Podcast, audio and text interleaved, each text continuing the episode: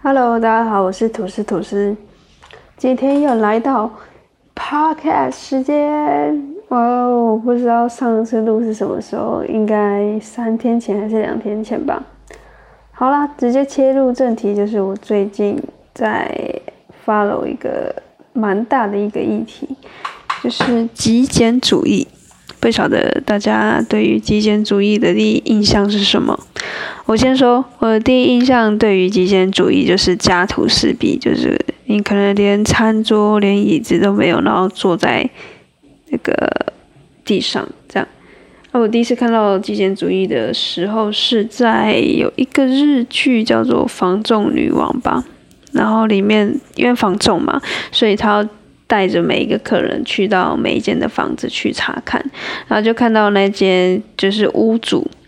是极简主义，然后他就很荒谬，他就是有点夸饰那个男子，就是整个房间就只有一个椅子，然后那个椅子里面就是可以放书这样子，然后等于是他整个家里就只有那个椅子。当下看到会觉得有点夸张，而且很空泛，就会觉得如果我之后我的生活变成这样的话，好像蛮无聊的。就是极简主义会被跟无聊画上等号。但我觉得很有趣的是，就是呃，极简主义它好玩的地方就是在于，嗯，它有点自律的成分在里面。通常极简主义的人他都会比较自律。那像我最近在追的一个 YouTuber，就是无意间看到了，我不知道是追为什么会被推荐到。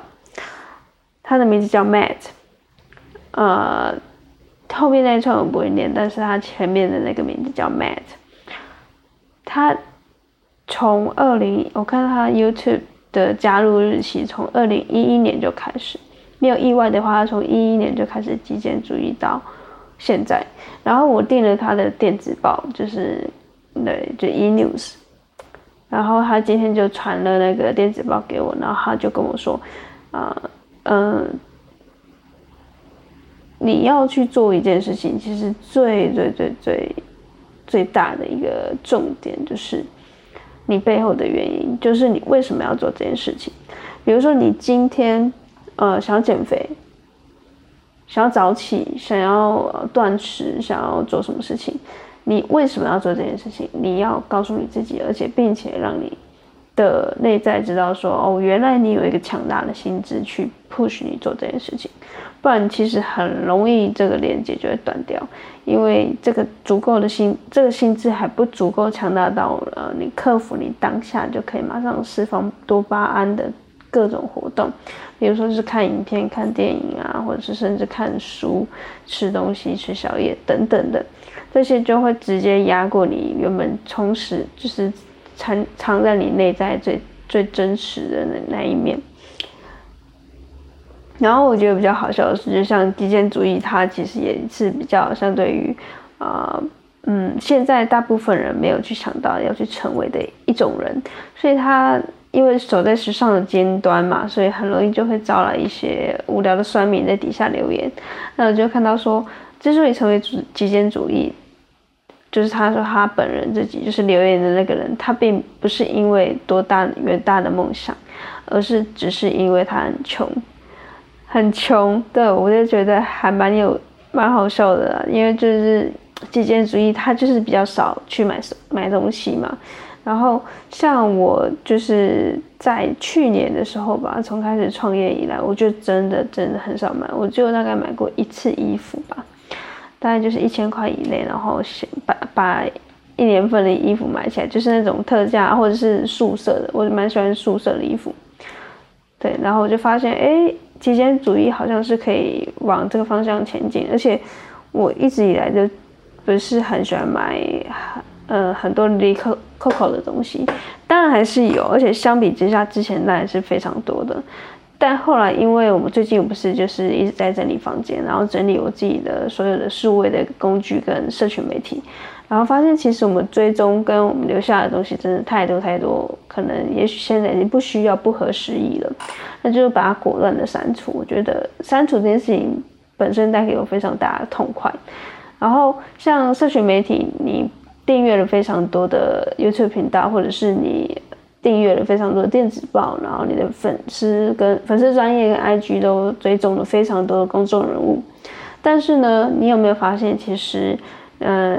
你的朋友的贴文反而是会被推到比较下面去，就等于说你要先划完前面的一些你你按赞订阅的一些公众的账号，因为毕竟他们可能有买广告，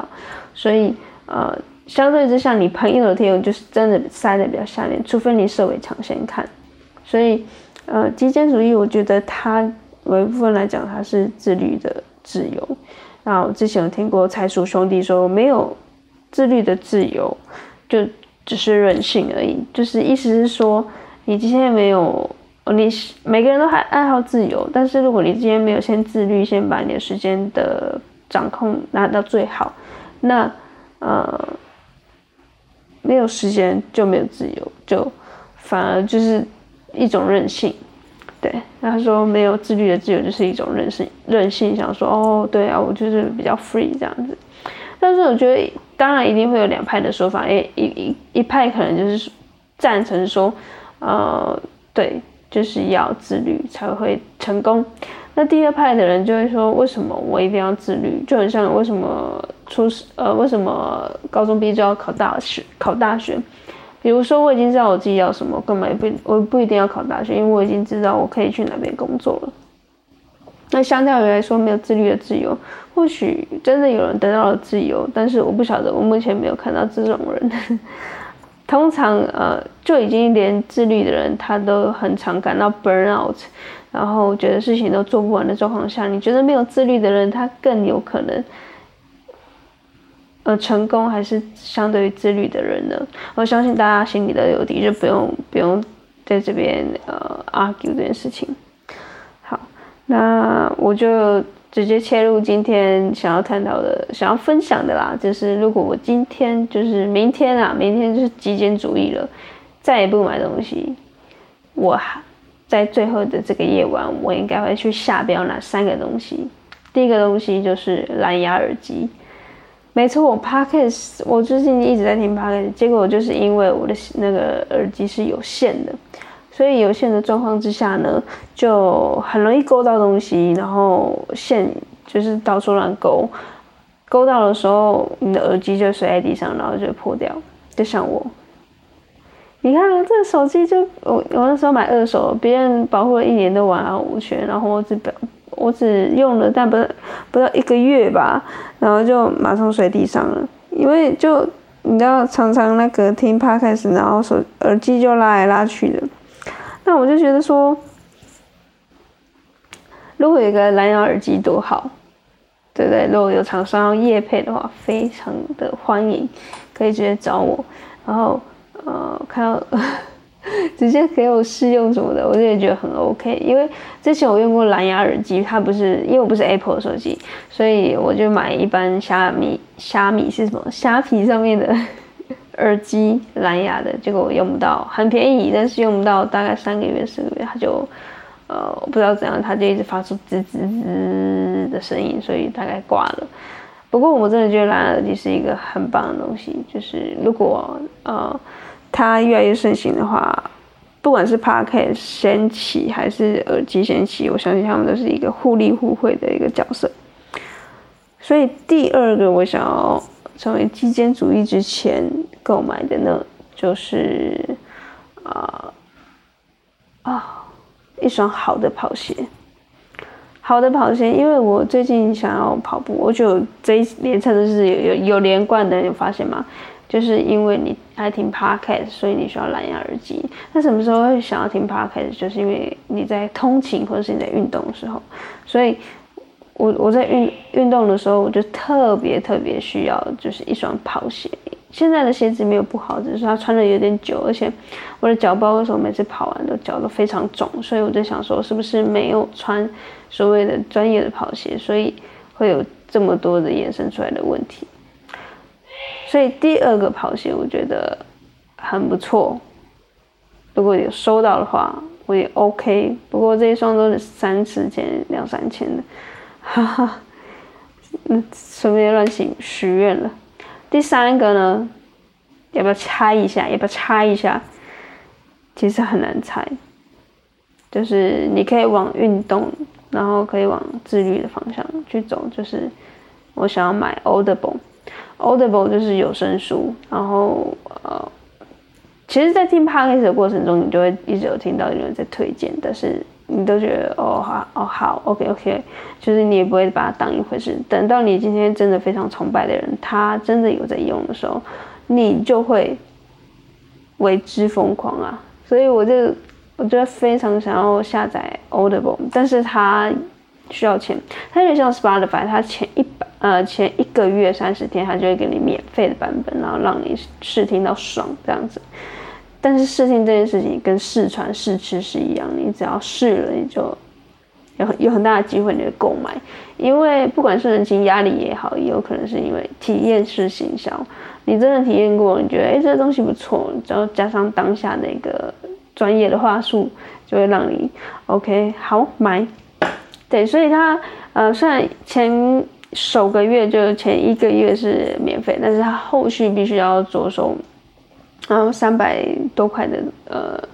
等于算是月租费啊，那不晓得我自己有没有对我有帮助，因为我最近呃去审视我的存款，然后就觉得哇，就是因为在创业的期间其实没有什么赚钱就。都靠自己的一些其他的生财管道去生钱出来，但是目前的话，哦，因为 Audible 的关系，所以我特别想要买。啊啊，好，其实它跟 Kindle 都一样，我都很想买，所以就是特别特别觉得有时候极简主义它并不是那么的呃分明，所以我觉得也不错，就是如果。之后，如果我成为一个好像还 OK 的极简主义也不错啊，也没有人规定你的人生就是应该要怎样。但是我觉得综合以上这三点，我觉得我慢慢的知道我自己要的是什么，而且特别特别的明显是，就是哪一些人是我值得参考的，所以我也往那个呃参考的偶像嘛，或者是粉丝专业前进。那希望如果后续大家对于极简主义有兴趣的话呢，我就继续录。然后刚刚提到的那个 mat，我会放在资讯栏里面。然后如果你有兴趣的话呢，就帮我点个赞，然后按个爱心。那我们明天见啦，拜拜。